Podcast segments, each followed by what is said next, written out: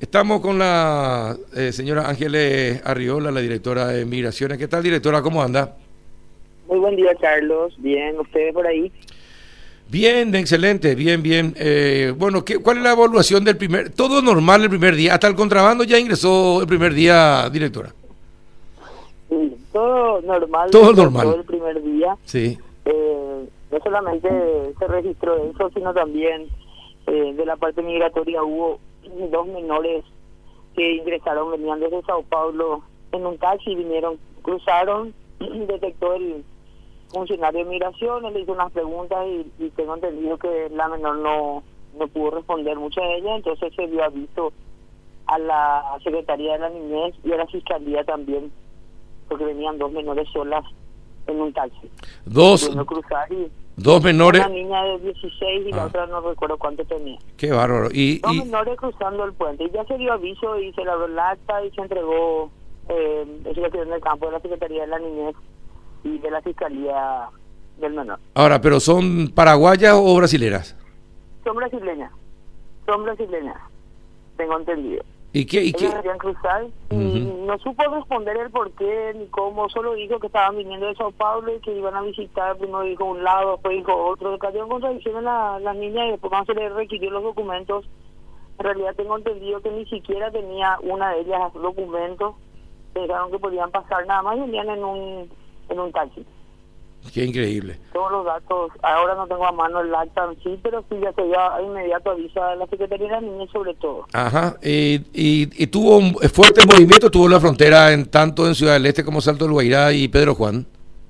Sí, Ciudad del Este fue una de las que más movimientos tuvo, porque se la verdad que es la más notoria por el hecho que cruza un puente, ¿verdad? Sí. Pero eh, ayer el, el presidente de la Cámara de Comercio de, de Pedro Juan hablaba una cantidad bastante importante de, de gente en los comercios, sobre todo en aquellos grandes, y ellos esperaban mucho de Mato Grosso Sur que venga la gente y del lado de ese estado, ¿verdad?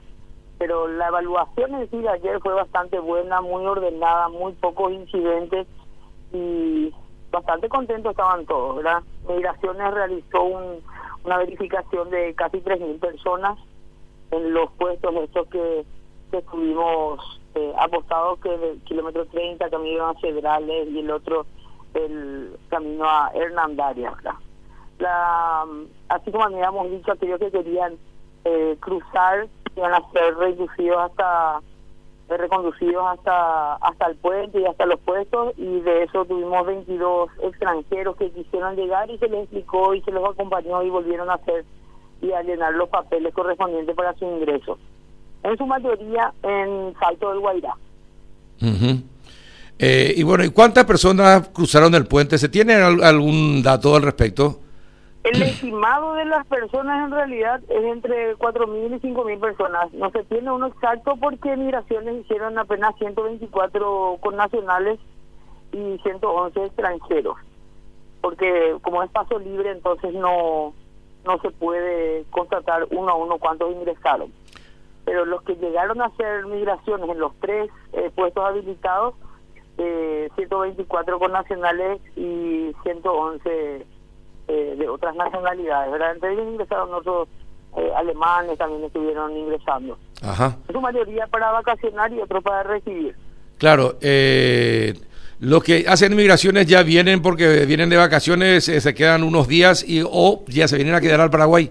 O ya se vienen a quedar Paraguay. El Ujú. resto, como es un turismo de compra dentro del radio de los 30 kilómetros, no se puede eh, controlar porque es un paso libre. Mm. Igual que la estimación de los vehículos. En algunos medios dice 3.000, otros dice 8.000. En realidad la cantidad de vehículos estimados es entre 3.000 y 4.000 vehículos. Por Mm. Ciudad del Este por lo menos. Por Ciudad del Este. Y en lo y en lo y por las otras fronteras. Pero Juan es casi imposible saber por los casi 30 kilómetros de frontera seca que tienen, entonces no se puede estimar siquiera la cantidad, solamente se va a saber a la semana la parte económica que van a estar brindando las cámaras, el repunte en porcentaje, ¿verdad? Y saltos, eh, la misma- no hubo tanto, tanto movimiento por la lluvia intensa que hubo en Salto del Guairá. Ujú. Eh, Pero Juan también llovió bastante. Ah, sí, y sí. Y bueno, se juntó todo, llovió, entró la gente, comenzó, se reabrió la frontera. Buena señal, dicen que es la lluvia siempre, Buena ¿verdad? Vamos a pensar sí. así. Sí, sí, sí, sí. totalmente. La verdad que estuvo bastante. Ayer el único incidente que hubo fue el de la tarde para eh, el tema del puente que habíamos dicho que se cerraba a las dos. Eh, se habló ayer en el Codena, se manifestó eso para, para alargar el horario, pero en realidad Salud dijo que para los extranjeros podemos dejar hasta las dos y para los connacionales sí el ingreso eh, de 24 horas y eso justamente estuve hablando con el canciller a la noche y me dijo que fue aprobado que ingresen los eh, los connacionales posterior porque en realidad ellos van muchos brasileños quedan en el este o quedan a comer entonces los taxistas empiezan a trabajar para transportar a esas personas y vuelven otra vez verdad entonces se dio eh, se dio esa flexibilización y seguramente el día de hoy yo estaría ampliando aquella resolución que saqué que los connacionales podrían ingresar posterior a a las 14 horas. ¿Y se cumplió, se respetó, este primer día se respetaron los horarios? Sí, se respetaron los horarios por parte de, los extranjeros. De hecho, la Marina eh, hizo el cierre en el puente y ahí es donde se produjo a las 3 de la tarde más o menos un pequeño incidente porque vinieron muchos taxistas y mototaxis.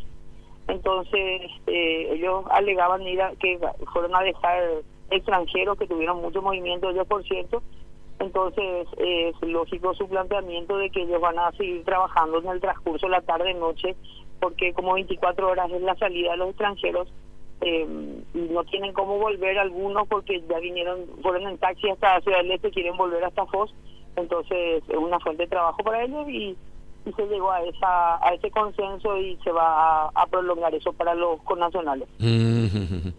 Bueno, y sobre el contrabando, ¿qué pasó? ¿El eh, contrabando de pollo ingresaba, ¿en qué se encontró eso? En un vehículo.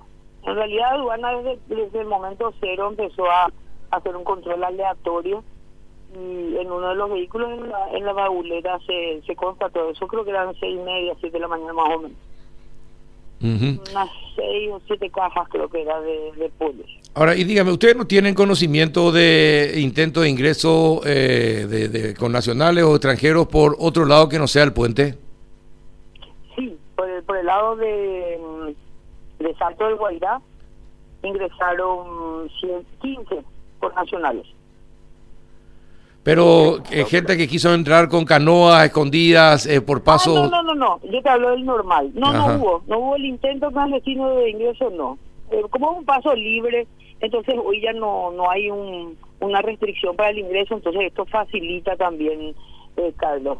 Esta apertura fue bastante bastante buena, la Marina sigue controlando en la parte del río. Eh, el, el acceso en realidad tiene que ser por el puente, entonces la mayoría lo hizo por el puente, ¿verdad? No se registraron tres fronteras, sobre todo que ahí tenemos un puesto pero está cerrado, no se registró ningún intento de, de ingreso hacia ahí. Ajá. Juanito, ¿alguna consulta para la directora?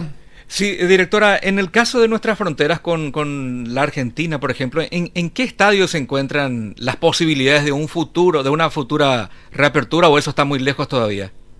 Y único y exclusivamente del país vecino, ¿verdad? Nosotros como, eh, como Estado paraguayos ya estamos listos como para poder eh, abrir. De hecho, nuestros puestos migratorios con Falcón, eh, Encarnación y demás cosas están habilitados como para poder ser eh, hacer un acuerdo. Tiene que ser de ambas partes el acuerdo porque si no, no tiene sentido. Entonces, eh, nosotros solamente estamos esperando la respuesta argentina. Tengo entendido el canciller eh, ya estuvo en conversaciones de vuelta con su par argentino, pero ellos están un poco temerosos por la situación que están viviendo, que no baja su, su curva ni de contagio ni de, mortalidad. Entonces, no, no están muy abiertos para eso. Pero seguimos aguardando y tenemos esperanza que eso suceda.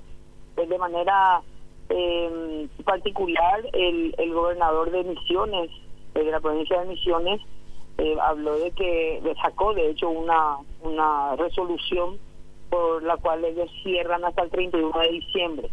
Entonces ahí solamente dependería ya del del gobierno del presidente Fernández sacar un decreto, así como sacó el presidente Bolsonaro, donde cierra sus fronteras pero habilita poner Paraguay, por ejemplo, como dice la eh, el decreto del presidente Bolsonaro. Así debería ser con Argentina, pero creo que está un poco dilatado eso porque no, no están muy convencidos. De hecho, ah, ayer, eh, antes, el, 12 tenía previsto, eh, previsto la Argentina abrir su espacio aéreo, cosa que no ocurrió procedieron otra vez y tengo entendido que para el 21 que abrimos el aeropuerto eh, todavía no está eh, no está vista una una fecha para la, la ruta con Buenos Aires o con la Argentina en sí. Además, en la Argentina los casos están desbordados, sobre todo en las provincias. Eh, parece que está siendo controlado en la capital federal, pero en las provincias eh, los casos aumentan y eso dificulta, Juanito, eh, y directora, la, la reapertura de la frontera. Totalmente, y ellos como son también eh, se centran en su en sus provincias y son autónomos, no están muy reacios en realidad a la apertura y es entendible, ¿verdad?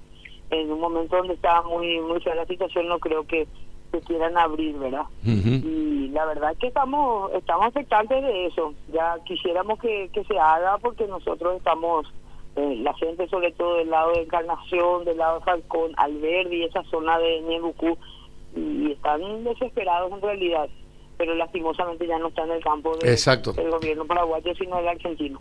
Exacto, es así. o por otra parte, eh, ¿hay diferencia en, en, los principales diarios de la capital sobre el ingreso por el Puente de la Amistad? Eh, ABC habla de 8.000 vehículos, última hora de 3.500. ¿Quién la pegó más cerca?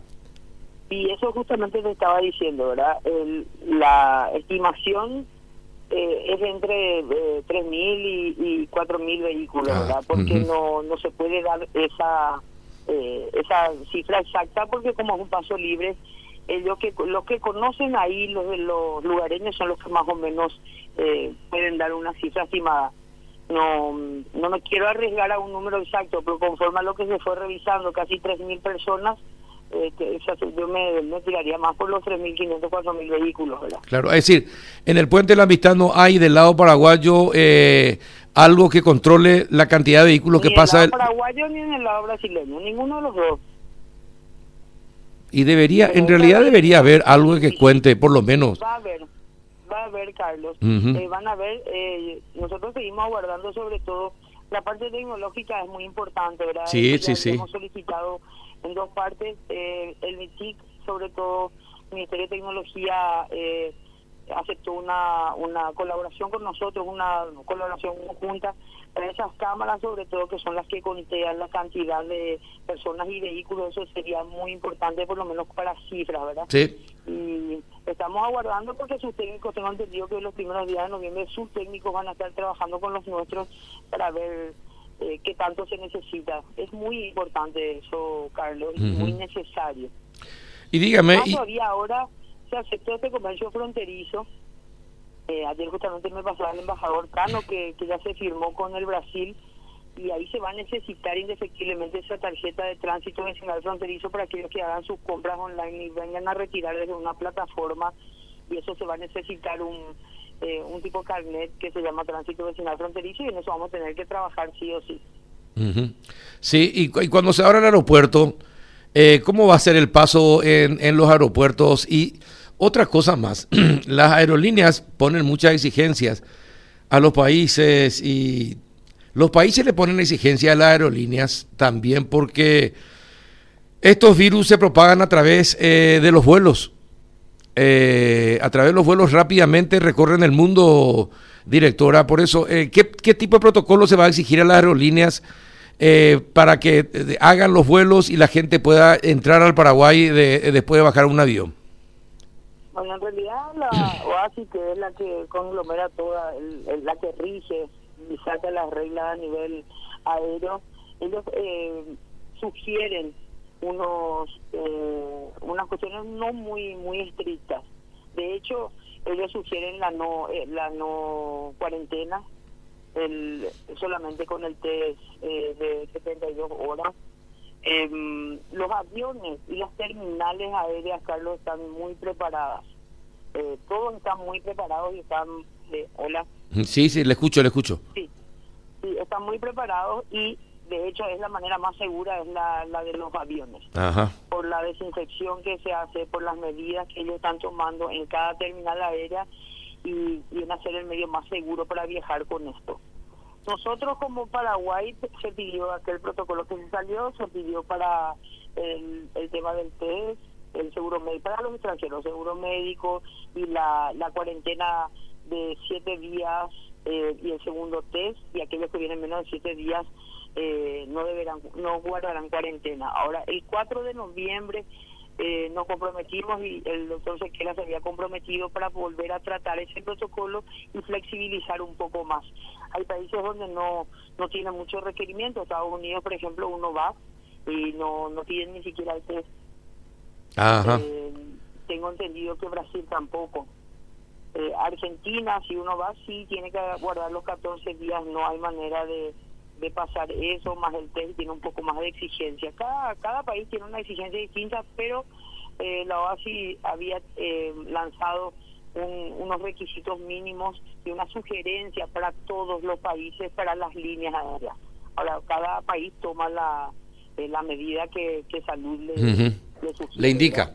las líneas aéreas y las agencias de viajes solicitaron mayor flexibilización en el protocolo y eso se tuvo en la reunión del viernes pasado y la, gente de salud dijo que sí, que iban a, eh, a tratar de vuelta ese protocolo y se iba a flexibilizar probablemente para posterior al 4 de, noviembre.